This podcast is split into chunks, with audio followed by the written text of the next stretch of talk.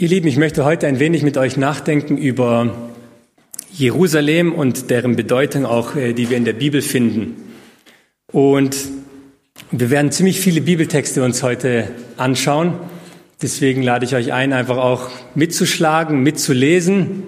Und es hilft uns auch immer, der Predigt vielleicht folgen zu können. Äh, und wenn einer nicht so schnell ist in dem Aufschlagen, dann beim Nachbar vielleicht reingucken oder zusammen gemeinsam in eine Bibel reinschauen. Aber ich freue mich auf jeden Fall, jeder, der mitliest und dass wir da auch einfach diese Punkte herausarbeiten können. Ja, Jerusalem hält bis heute die ganze Welt eigentlich in Atem. Immer ein Brennpunkt. Drei Weltreligionen beanspruchen diese Stadt eben für sich das Judentum, das Christentum und der Islam, alle diese drei Weltreligionen haben etwas mit Jerusalem zu tun. Und meine Frage ist immer, äh, ist eigentlich, warum wollte Gott dieses Jerusalem? Oder wie kam es überhaupt dazu? Warum hat er es gegründet? Welche Rolle spielt es in der Bibel? Diese paar Fragen wollen wir uns heute gemeinsam mal anschauen. Und vielleicht mag es am Anfang noch nicht so interessant klingen, aber ich hoffe, dass es interessant wird, wenn wir gemeinsam ein paar Texte lesen. Und ich möchte euch einladen, mit mir gemeinsam in dem ersten Buch Mose, Kapitel 14, einen Text zu lesen. Erstes Buch Mose, Kapitel 14 und dort die Verse 18 und 19. Erstes Buch, also 1. Mose, Kapitel 14, Vers 18 und 19. Da steht geschrieben, ich lese jetzt hier nach der Elberfelder Übersetzung, und Melchisedek, König von Salem, brachte Brot und Wein heraus, und er war Priester Gottes des Höchsten. Und er segnete ihn und sprach, Gesegnet sei Abraham von Gott, dem Höchsten, der Himmel und Erde geschaffen hat. Also hier haben wir einen, einen Menschen mit Namen Melchisedek und die Bibel sagt hier, er war König von Salem. Salem kommt von dem hebräischen Wort oder eine abgewandelte Form von Shalom. Shalom wissen wir, es bedeutet eben Frieden. Und Melchisedek heißt König der Gerechtigkeit. König von Salem. König der Gerechtigkeit. Also er war König, er war Priester und er, er lebt in der Stadt des Friedens, Salem. Er lebt in der Stadt des Friedens mit einem König der Gerechtigkeit. Hier haben wir schon eine Brücke. Okay? Stadt des Friedens mit einem König der Gerechtigkeit. Gehen wir mal in das, Richt, äh, in das Buch Richter. Richter Kapitel 19. Richter Kapitel 19 und dort die Verse 10 bis 14. Buch Richter, Kapitel 19.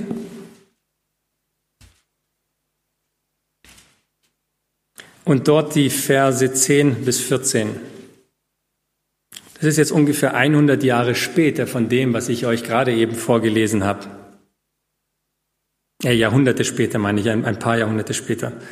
Vers 10. Aber der Mann wollte nicht übernachten, sondern erhob sich und zog fort. Und er kam bis gegenüber von Jebus. Das ist Jerusalem.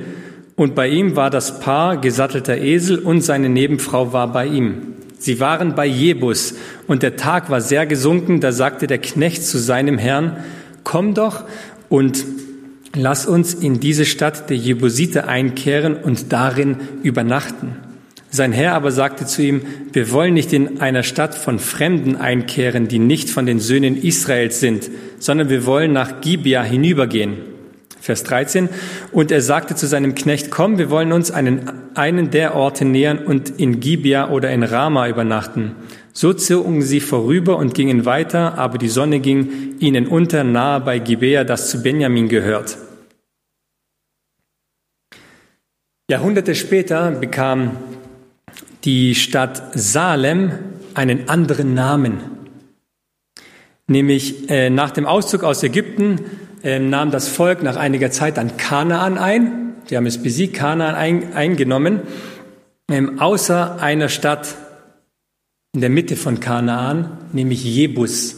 Das haben sie nicht eingenommen. Ja, und so sind diese hier gelaufen mit diesen Esel und Nebenfrauen, die Leute, und sie, die Sonne ist runtergegangen und sie wollten einkehren in eine Stadt und da war eben nur diese Stadt Jebus. Und die sagten, nein, wir wollen nicht in eine Stadt gehen, die nicht zu den Israeliten gehört. Wir wollen in eine andere Stadt gehen. Das war der Grund, warum sie jetzt nicht, das waren quasi für die diese Heiden, also haben nicht zu dem Volk gehört, war aber in Kanaan, war aber in der Mitte. Aber dieses äh, Salem haben sie eben, äh, das Jebus haben sie eben nicht eingenommen. Also aus Salem, aus der Stadt des Friedens, kommen wir nachher noch dazu, wurde letztendlich Jebus. Was bedeutet Salem nochmal? Kommt von Shalom bedeutet Frieden, Stadt des Friedens, das ist der Frieden. Und Jebus, das bedeutet zertreten oder getreten. Wenn man so mit dem Fuß tretet oder wenn man etwas zertreten tut. Das bedeutet Jebus. Okay, wir gehen noch einen Schritt weiter. Nächster Bibelvers und wir werden das dann wie ein Puzzlestück zusammenführen. Gehen wir in 1. Chronik Kapitel 11. Also wieder ein bisschen weiter in der Bibel nach den Königen. 1. Chronik Kapitel 11 und dort die Verse 1 bis 5. 1. Chronik Kapitel 11, Verse 1 bis 5. Hier geht es um den König David und ganz Israel versammelte sich bei David in Hebron und sie sagten, siehe, wir sind dein Gebein und dein Fleisch. Schon früher, schon als Saul König war, bist du es gewesen, der Israel ins Feld hinausführte und wieder heimbrachte, und der Herr, dein Gott, hat zu dir gesprochen. Du sollst mein Volk Israel weiden und sollst Fürst sein über mein Volk Israel. Vers 3. Und alle Ältesten Israels kamen zum König nach Hebron und David schloss vor dem Herrn einen Bund mit ihnen in Hebron. Und sie salbten David zum König über Israel nach dem Wort des Herrn durch Samuel. Und David und ganz Israel zogen nach Jerusalem, das ist Jebus. Und dort waren die Jebusiter, die Bewohner des Landes. Und die Bewohner von Jebus sagten zum David, du wirst nicht hier hereinkommen, aber David nahm die Bergfeste Zion ein, das ist die Stadt Davids. Okay? Also David, der nimmt hier nach Jahrhunderten Jebus ein. Das ist Jerusalem. Okay? Und wird gesagt, das ist Zion, die Stadt Davids. Also Zion, Jerusalem, Stadt Davids, alles das Gleiche.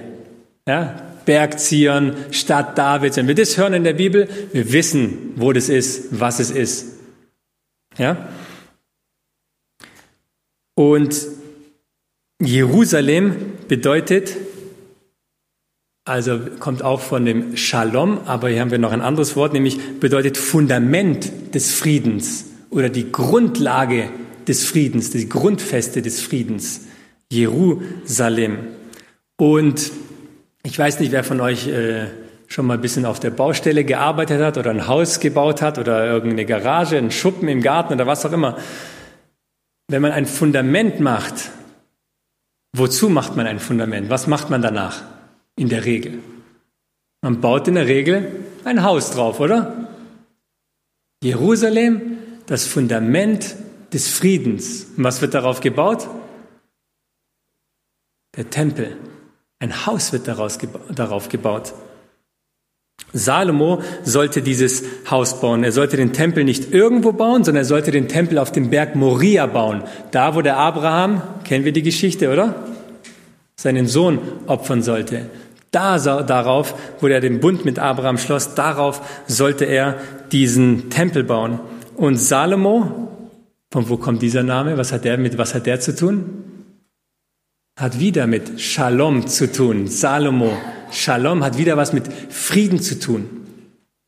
Also wir sehen, alles, was mit Jerusalem letztendlich zu tun hat, außer Jebus, alles, was mit Jerusalem zu tun hat, hat irgendwie immer mit Frieden zu tun. Immer mit Frieden. Der König des Friedens, der Melchisedek. Dann ähm, ging es weiter. Jerusalem, was es bedeutet, das Fundament des Friedens. Salomo, der dieses Haus bauen soll, bedeutet Frieden. Ja, alles dreht sich irgendwie hier um den Frieden. Gehen wir mal in Psalm 76. Psalm 76, Verse 2 und 3.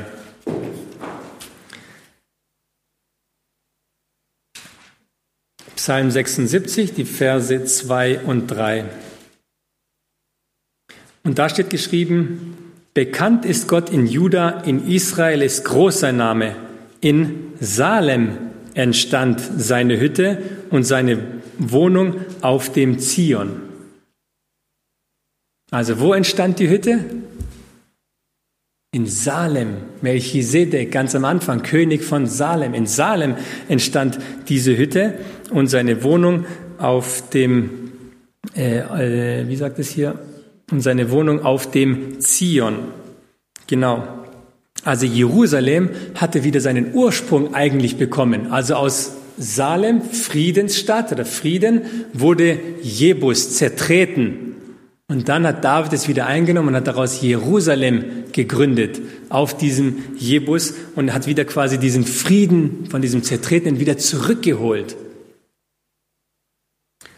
Und dort wurde eben dieser Tempel gebaut.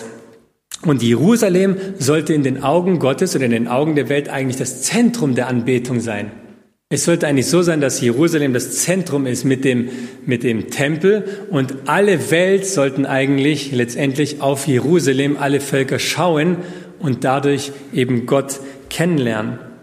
Sie sollten wissen, wie man Gott anbetet und es sollte das, wir würden sagen, vielleicht die Welthauptstadt sein. Jerusalem, das war so eigentlich ein Gedanke, dass Völker ringsherum einfach den Schöpfer des Himmels und der Erde kennenlernen dürfen. Und Zion hat auch eine Bedeutung, nämlich Zion bedeutet so viel wie Monument oder wie Wegweiser, wie man vielleicht beim Wandern, wenn ihr das manchmal kennt, da gibt es ja verschiedene Farben, da gibt es Wegweiser oder da gibt es irgendwelche Monumente, Zeichen, Wegmarkierung. Und Jerusalem sollte eben genau das sein. Jerusalem sollte nämlich so ein Wegweiser sein. Wie geht denn der Weg zu Gott? Wie funktioniert denn das? Wie kann ein Mensch zu Gott kommen? So sollte es eben sein. Und immer, immer wieder lesen wir Frieden, Frieden, Frieden, Frieden im Zusammenhang mit Jerusalem und der Stadt des Friedens. Und eben dieser Wegweiser in Zion sollte sein Frieden. Frieden mit Gott. Wie kann ein Mensch diesen Frieden mit Gott wieder erlangen?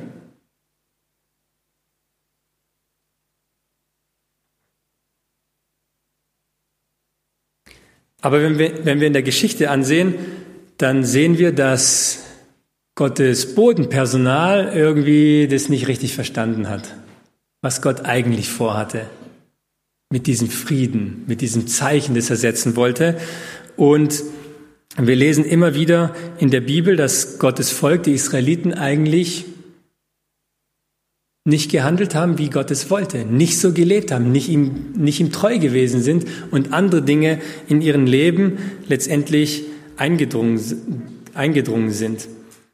Und Gott hat sie immer wieder gewarnt, er hat immer wieder Gerichte äh, ausgesprochen und hat gesagt, hey, Leute, das, was ihr macht, genau deswegen vertreibe ich doch die anderen Völker vor euch her. Deswegen vertreibe ich doch die Heiden vor euch her, damit ihr das Land einnimmt, weil sie hier das Maß der Sünde voll machen. Und jetzt macht ihr das Gleiche wie sie. Was soll ich dann machen? Soll ich euch verschonen? Wie soll das gehen? Ich vertreibe sie, weil sie böse Dinge machen. Ihr macht das Gleiche. Wieso soll ich euch verschonen? Oder? Wäre ungerecht, wenn der Gott sagt, ja gut, die habe ich jetzt auserwählt, die sind zwar noch schlechter wie ihr, aber die verschone ich. Warum? Warum soll er sie verschonen? Lesen wir in Jesaja Kapitel 1, ganz am Anfang von dem Jesaja. Jesaja Kapitel 1, wie der Zustand in dem Volk war. Jesaja Kapitel 1, Vers 10 bis 12. Jesaja 1, Vers 10 bis 12. Da spricht der Prophet, hört das Wort des Herrn, ihr Anführer von Sodom. Zu wem redet er? Redet er zu Sodom und Gomorra? Nein, er redet zu Israel. Aber wie nennt er sie? Sodomiter, Anführer von Sodom nennt er sie. Anführer von Sodom, horcht auf die Weisung unseres Gottes, Volk von Gomorra. Wozu soll mir die Menge eurer Schlachtopfer dienen, spricht er. Ich habe die Brandopfer von Widdern und das Fett der Mastkälber satt, und am Blut von Stieren, Lämmern und Jungböcken habe ich kein Gefallen. Wenn ihr kommt, um vor meinem Angesicht zu erscheinen, wer hat das von eurer Hand gefordert, meine Vorhöfe zu zertreten. Wo ist der Vorhof? Worauf ist er gebaut? Auf dem Fundament in Jerusalem, in der Stadt des Friedens, auf der Grundlage des Friedens. Jetzt kommt das Volk in, die, in der Stadt des Friedens, auf dem Fundament des Friedens, zum Haus des Friedens. Und was machen sie damit? Sie zertreten es, oder? Sagt der Text. Sie zertreten es. Volk von Gomorra, Anführer von Sodom. So wird das Volk Gottes hier genannt. Sie zertreten es. Sie machen aus Jerusalem wieder Jebus. Was bedeutet Jebus? Zertreten, getreten. Pff. Ja, das Volk macht das, was eigentlich nicht seine Bestimmung war für dieses Jerusalem. Wenn wir in Jesaja Kapitel 5 gehen, einfach nur ein paar Seiten weiter blättern oder ein bisschen weiter scrollen mit unserem Handy, dann steht dort geschrieben, Jesaja Kapitel 5, Verse 1 bis 5. Singen will ich von meinem Freund das Lied meines Liebsten von seinem Weinberg. Einen Weinberg hatte mein Freund auf einem fetten Hügel. Und er grub ihn um und säuberte ihn von Steinen und bepflanzte ihn mit Edelreben. Er baute einen Turm in seine Mitte und hieb auch seine Kelterkufen darin aus. Dann erwartete er, dass er Trauben bringe. Doch er brachte schlechte Beeren. Vers 3. Und nun, Bewohner von Jerusalem und Männer von Juda, richtet doch zwischen mir und meinem Weinberg was war an meinem Weinberg noch zu tun und ich hätte es nicht an ihm getan? Warum habe ich erwartet, dass er Trauben bringe und er brachte schlechte Beeren? Vers 5. Nun, so will ich euch denn mitteilen, was, in, was ich mit meinem Weinberg tun werde. Seinen Zaun will ich entfernen, dass er abgeweidet wird, seine Mauern niederreißen, dass er zertreten wird. Hier haben wir dieses Gleichnis von dem Weinberg, dass Gott sagt, ich bin der Weingärtner, ich habe doch alles gemacht. Sag mir, Israel, was habe ich vergessen, dass du nicht richtig arbeiten kannst, dass die, dass die Beeren faul werden? Warum? Habe ich schlechten Dünger bestellt? Habe ich schlechte Erde ausgesucht? Habe ich den Zaun zu niedrig gemacht? Was war das Problem? Habe ich keine, wie sagt man, keine Weinpresse gehabt, dass man die Beeren nicht ausdrücken kann? Sag mir, was ist das Problem? Warum kommen schlechte Beeren hier heraus? Warum habt ihr solche schlechten Gedanken? Was habe ich euch getan, dass ihr quasi auf einem anderen Weg abgegleitet oder abgedriftet seid? Jerusalem, sagt Gott, soll zertreten werden wieder. Ich reiß die Mauern wieder nieder, dass die Leute abernten können. Und so kam es letztendlich auch. Gott hat es gewarnt und gewarnt und er hat sehr, sehr viel Geduld gehabt und es kam so. Israel wurde zertreten. Zuletzt von Nebukadnezar, oder? Hat es zertreten. Kam rein, hat den Tempel kaputt gemacht, hat alles verbrannt. Hat es zertreten, leider. Und Daniel in Gefangenschaft, vielleicht verstehen wir es ja auch jetzt immer besser. Daniel in der Gefangenschaft in Kapitel 9, könnt ihr euch erinnern, er sieht, er liest Jesaja und er sieht, die 70 Wochen sind langsam voll. Eigentlich müssten wir jetzt wieder zurückkehren, laut der Prophezeiung. Der Daniel liest und studiert und betet und sagt, Gott, warum ist Jerusalem so zertreten? Wir wissen es. Wir sind schuld. Wir haben gesündigt. Wir haben deinen Namen in den Schmutz gezogen. Und er hat den Wunsch, wieder zurückzukehren nach Jerusalem. Er will, wollte wieder diesen Frieden mit Gott haben. Er wusste, das Volk ist doch getrennt, weil es so wie Sodom und Gomorra gehandelt hat. Die Bibel sagt sogar noch schlimmer wie die Nationen. Noch schlimmer wie die Nationen außerhalb von euch. Aber er kriegt dann die Prophezeiung und die sagt ihm, es dauert noch 490 Jahre. 490 Jahre dauert es noch, bis der König des Friedens wieder nach Jerusalem, in die Stadt des Friedens kommen wird. Das Wort Gottes sollte wieder zurückkommen und durch die Tore Jerusalems Einkehr finden. Und ich möchte mit euch jetzt ins Neue Testament gehen. Jetzt haben wir eine gute Grundlage geschaffen über Jerusalem und ich möchte mit euch das Johannesevangelium aufschlagen, Johannes Kapitel 2. Es gab in seinem Leben, wo Jesus auf dieser Welt gelebt hat, vier Passafeste, die er besucht hat. Ja, er ist viermal zum Passafest gegangen und wir wollen uns diese vier Passafeste gemeinsam mal kurz anschauen. Johannes Kapitel 2, Verse 13 bis 18. Johannes Kapitel 2, Verse 13 bis 18. Und das Passa der Juden war nahe und Jesus ging hinauf nach Jerusalem. Interessant. Und er fand im Tempel die Ochsen und Schafen und Taubenverkäufer und die Wechselsitzer. Und er machte eine Geisel aus Stricken und trieb sie alle zum Tempel hinaus. Auch die Schafe und die Ochsen. Und die Münzen der Wechsler schüttete er aus und die, äh, und die Tische warf er um. Vers 16. Und zu den Taubenverkäufern sprach er, nehmt dies weg von hier, macht nicht das Haus meines Vaters zu einem Kaufhaus. Ja, wo ich es gelesen habe, Kaufhaus, also Kaufland, Kaufhof, kennt ihr die, äh, kennt ihr die Supermarkt, ja? So ungefähr war das da wahrscheinlich mittlerweile schon. Einfach ein Kaufhaus. Vers 17. Seine Jünger gedachten daran, dass geschrieben steht, der Eifer um dein Haus verzehrt mich. Die Juden nun antworteten und sprachen zu ihm, was für ein Zeichen der Vollmacht zeigst du uns, dass du dies tust? Wer erlaubt dir das so zu handeln? Was denkst du, wer du bist? Kommst du rein und schmeißt alle raus? Ein halbes Jahr circa nach Jesus seine Taufe kommt er zum ersten Mal nach Jerusalem, das erste Passa hier. Es war nahe das Passafest. Ist das Volk vorbereitet, den König des Friedens zu empfangen? Sind sie vorbereitet? Gar nicht, oder? Haben es nicht verstanden, sagen, was willst du hier? Aber es gab auch genügend, wenn wir weiterlesen, genügend Menschen, die geglaubt haben den Zeichen und Wundern, die Jesus getan hat. Also es gab eine Gruppe, die ihn abgelehnt hat und die waren nicht vorbereitet und andere haben ihn aber auch an, äh, angenommen. Wenn wir das immer lesen, wir sehen in der Bibel, Jesus hatte einen großen Erfolg, auch wenn wir oft das betonen, dass alle ihn abgelehnt haben. Nein, es haben ihn auch viele angenommen, dürfen wir nicht vergessen. Okay, gehen wir in Johannes Kapitel 5 das zweite Mal, dass er zum Passafest geht. Johannes Kapitel 5, die Verse 1 und dann die Verse 5 und 6. Also im Vers 1 steht, Johannes Kapitel 5, Vers 1, danach war ein Fest der Juden und Jesus ging hinauf nach Jerusalem. Und jetzt Vers 5 und 6. Ähm, es war aber ein Mensch dort, der 38 Jahre mit seiner Krankheit behaftet war. Als Jesus diesen daliegen sah und wusste, dass es schon lange Zeit so mit ihm steht, spricht er zu ihm, willst du gesund werden? Okay, hier eine Heilung, die kennen wir eigentlich auch aus der Geschichte. Mal gucken, wie die Menschen darauf reagieren.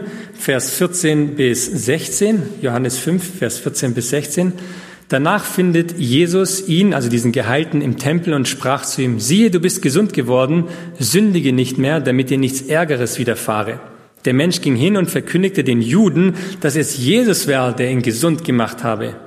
Und darum verfolgten die Juden Jesus, weil er dies am Sabbat getan hatte. Also wieder kommt der König des Friedens in den Tempel der auf der Grundlage des Friedens in Jerusalem errichtet worden ist. Und in anderen äh, Evangelien sagt es, sie wollten Jesus sogar umbringen. Sie schmiedeten Pläne gegen ihn, wie sie ihn beseitigen können. Waren sie vorbereitet? Zweites Jahr in Jerusalem beim Passafest. Sie waren nicht vorbereitet. Gehen wir in Kapitel 6 und dort der Vers 4. Johannes Kapitel 6, Vers 4. Es war aber das Passana, das Fest der Juden. Okay, wieder hier Passafest, Fest der Juden. Und Vers 60 jetzt. Vers 60, Johannes Kapitel 6, Vers 60. Viele nun von seinen Jüngern, die es gehört hatten, sprachen, diese Rede ist hart, wer kann es hören? Also Jesus hat wieder gepredigt und hat gesagt, wer nicht mein Fleisch ist, wer nicht mein Blut trinkt, der kann nicht quasi mein, oder der kann nicht mein Nachfolger sein. Und viele sagen, oh, nee, das, was er von uns fordert, das ist zu viel. Ja, ist okay, er macht uns gesund, er tut uns Brot geben, wenn wir hungrig sind und so. Das ist alles gut, das können wir gerne annehmen, super. Aber das, was er jetzt hier verlangt, das ist zu viel. Was, mein ganzes Leben soll ich ihm anvertrauen? Na, das ist, das ist zu hart. Jesus, das geht nicht. Und dann im Vers 66, im selben Kapitel, Johannes Kapitel 6, Vers 66 bis 69. Von da an gingen viele seiner Jünger zurück und gingen nicht mehr mit ihm, also nicht mehr mit Jesus. Da sprach Jesus zu den Zwölfen, zu seinen Jüngern, wollt ihr etwa noch, wollt ihr etwa auch weggehen? Simon Petrus antwortete ihm, Herr, zu wem sollen wir gehen? Du hast Worte ewigen Lebens und wir haben geglaubt und erkannt, dass du der Heilige Gottes bist. Ja, also hier dieses Bekenntnis des Petrus, dass er auch nicht nur er gibt, sondern im Stellvertretend für alle Jünger eigentlich sagt. Jesus ist, Jesus ist also das dritte Mal beim Passafest und wie kommt er bei seinen Nachfolgern an? Zu hart, was du da willst. Viele verlassen ihn. Also im ersten Jahr haben wir eine Ablehnung. Im zweiten Jahr haben wir eine Morddrohung. Im dritten Jahr, als er auf dem Passafest ist, da tun ihn seine Freunde verlassen. Bis auf zwölf hier, die gesagt haben, nein, du hast Worte des Lebens, wir haben es erkannt. Schlag mit mir mal einen interessanten Text aus in Lukas Kapitel 13. Lukas Kapitel 13. Verse 6 bis 9. In Lukas Kapitel 13, die Verse 6 bis 9. Im Vers 6, er sagte aber dieses Gleichnis, also ein Bild, das Jesus hier benutzt, eine Parabel. Es hatte jemand einen Feigenbaum, der an einem Weinberg gepflanzt war. Ding, ding, ding, ding, ding, ding, ding, ding, ding. Weinberg, hatten wir vorher schon ge gehört, oder? Weinberg. Aber hier geht es jetzt um einen Feigenbaum, der in einem Weinberg gepflanzt ist. Und er kam und suchte Frucht an ihm und fand keine. Hm. Vers 7. Er sprach aber zu dem Weingärtner, siehe, wie viele Jahre ist er gekommen? Er hat Frucht gesucht. Drei Jahre, oder? Dreimal gekommen zu dem Feigenbaum und hat Frucht gesucht. Drei Jahre komme ich und suche Frucht an diesem Feigenbaum und finde keine. Komm, hau ihn ab. Wozu macht ihr mir das Land unbrauchbar? Könnt ihr lieber was anderes einpflanzen, was Frucht bringt? Vers 8. Er aber antwortete und sagte zu ihm, Herr, lass ihn noch dieses Jahr. Komm, noch ein Jahr, lass ihn noch dieses Jahr, bis ich um ihn grabe und Dünger gelegt, äh, legen werde. Und wenn er künftig Frucht bringen wird, gut. Wenn aber nicht, dann kannst du ihn abhauen. Guter Gärtner, oder? Der sagt, komm, oder wie ein guter Zahnarzt, der nicht gleich sagt, oh, ich habe Schmerzen, okay, Zahn muss raus. Er sagt, nein, warte mal, wir machen hier nochmal Wurzelbehandlung, wir gucken hier ein bisschen mit Medikamenten und hin und her, vielleicht müssen wir den Zahn ja nicht ziehen. Und wenn du dann wieder Probleme hast, gut, dann ziehen können wir ihn immer. Mm, Kettensäge anmachen, das geht ruckzuck. Dann ist auch ein großer Baum äh, gleich gefällt. Also hier drei Jahre lang sucht wieder Jesus diese Früchte und welche Liebe, welche Geduld er da mit hineinbringt. Und er sagt, warte noch ein Jahr. Warte noch, noch ein Jahr. Gehen wir mal in Lukas Kapitel 19. Lukas Kapitel 19. Und dort die Verse 38 bis 40. Lukas 19, 38 bis 40. Da ist der Einzug äh, nach Jerusalem, ja, 38 bis 40. Gepriesen sei der König, der da kommt im Namen des Herrn. Friede im Himmel und Herrlichkeit in der Höhe. Und einige der Pharisäer aus der Volksmenge sprachen zu ihm, Lehrer, weise deine Jünger zurecht. Und er antwortete und sprach zu ihnen, ich sage euch, wenn diese schweigen, so werden die Steine schreien. Ja, hier haben wir diesen Einzug nach Jerusalem, das letzte Passa, das letzte Mal, dass dieser König nach Jerusalem kommt. Dreimal ist er zu dem Feigenbaum und hat keine Frucht gefunden. Das letzte Mal, lass ihn noch ein Jahr stehen. Der König kommt und sie preisen Friede im Himmel. Der König des Friedens zieht ein in die Stadt des Friedens. Und dann Vers 41 bis 44. Und als er sich näherte der Stadt und die Stadt sah, weinte er über sie und sprach, wenn auch du an diesem Tag erkannt hättest, was dir zum Frieden diente, dient. Jetzt aber ist es vor deinen Augen verborgen, denn Tage werden über dich kommen, da werden deine Feinde einen Wall um dich aufschütten und dich umzingeln und dich von allen Seiten einengen. Und sie werden dich und deine Kinder dir zu, äh, in dir zu Boden werfen und werden in dir nicht einen Stein auf dem anderen lassen, dafür, dass du die Zeit deiner Heimsuchung nicht erkannt hast. Hier sieht Jesus schon 70 nach Christus die Zerstörung von Jerusalems und er sagt, was wird wieder geschehen mit Jerusalem? Weil sie es nicht erkannt haben, wer da kommt. Es wird wieder zertreten werden. Es kommt jemand und tretet wieder alles kaputt. Jeder Stein wird umgeschmissen, umgetreten. Okay, gehen wir nochmal in Matthäus äh, Kapitel 21. Matthäus Kapitel 21 und lesen nochmal was von einem Feigenbaum. Matthäus Kapitel 21, Vers 18 bis 19.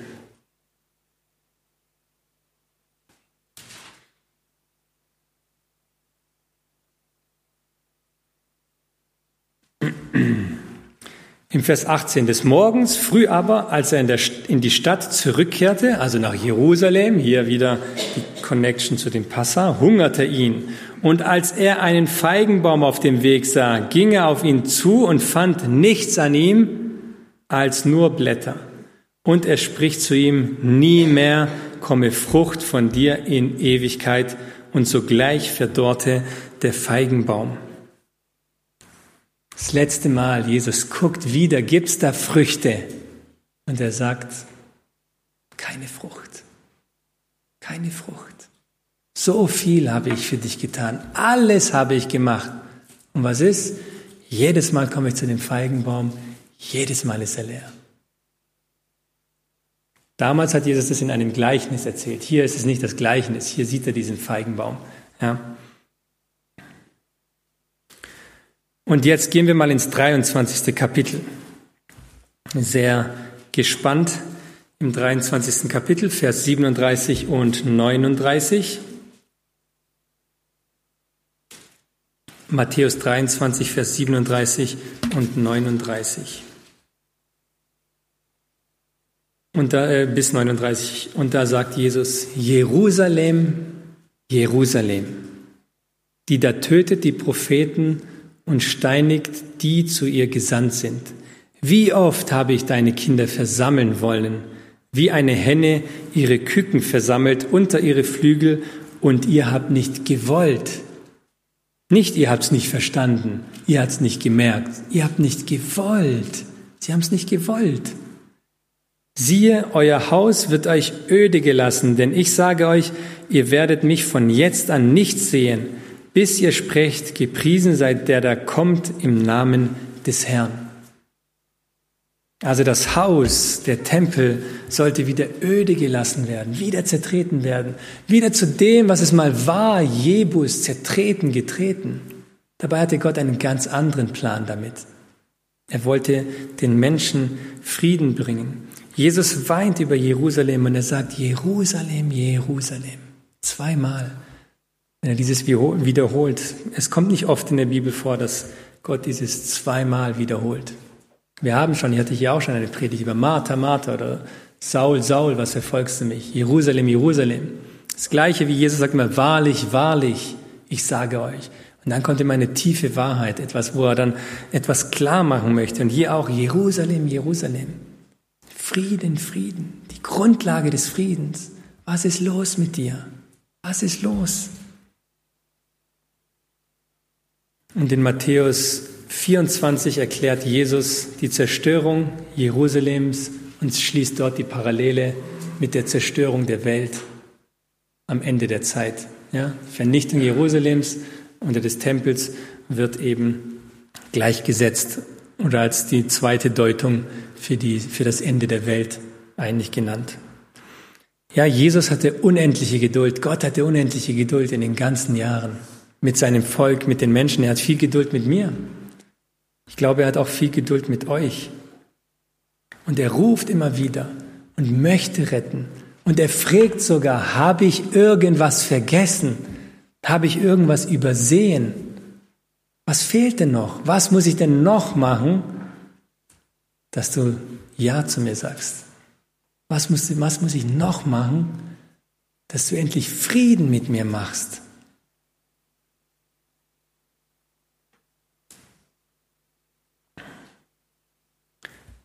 Diesen Frieden, diesen können wir auch wieder verlieren. Und ich glaube, jeder von uns hat oder hat ihn auch schon erfahren, diesen Frieden, den wir in Jesus finden.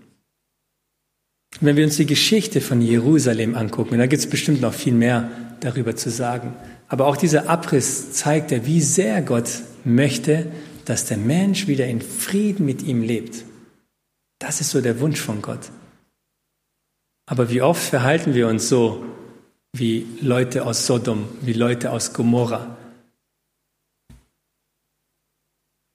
Jesus möchte wieder diese Sünde aus unserem Leben vernichten. Er möchte wieder diesen Frieden herstellen. Deswegen ist ja Jesus gekommen, Frieden zu machen. Der König des Friedens, König der Gerechtigkeit in der Stadt des Friedens. Und ganz zum Schluss in der Offenbarung sehen wir, dass Jerusalem immer noch eine Rolle spielt. Ich sah sie wie eine geschmückte Braut vom Himmel herabkommen. Und alle Gläubigen werden sich dort treffen. Alle Gläubigen werden dort Jesus anbeten, werden ihn dort begegnen, werden ihn von Angesicht zu Angesicht sehen. Das, was hier am Tempel in Jerusalem wortwörtlich oder wirklich passiert ist, dass die Menschen diesen König des Friedens gesehen haben, mit ihm reden konnten, seine Predigten gehört haben, das wird sich eines Tages wirklich ganz erfüllen. Dass nämlich der König des Friedens einzieht und diesen Frieden bringt mit seinen ganzen Gläubigen und seinen Nachfolgern. Und das wünsche ich uns, dass wir diesen Frieden erleben, dass das, diese Bibeltexte, die wir lesen, ja, mag es die Geschichte sein, mag ich daran das verstanden haben oder nicht oder zu viele Texte, egal, aber dieser Frieden, das ist das Wichtige. Darum geht es letztendlich. Diesen Frieden mit Gott, dass wir zu Jesus kommen. Und das wünsche ich mir, das wünsche ich euch, dass wir genau diesen König des Friedens in unser Leben einlassen und er unser ganzes Herz auch erfüllen möge. Gottes Segen. Amen.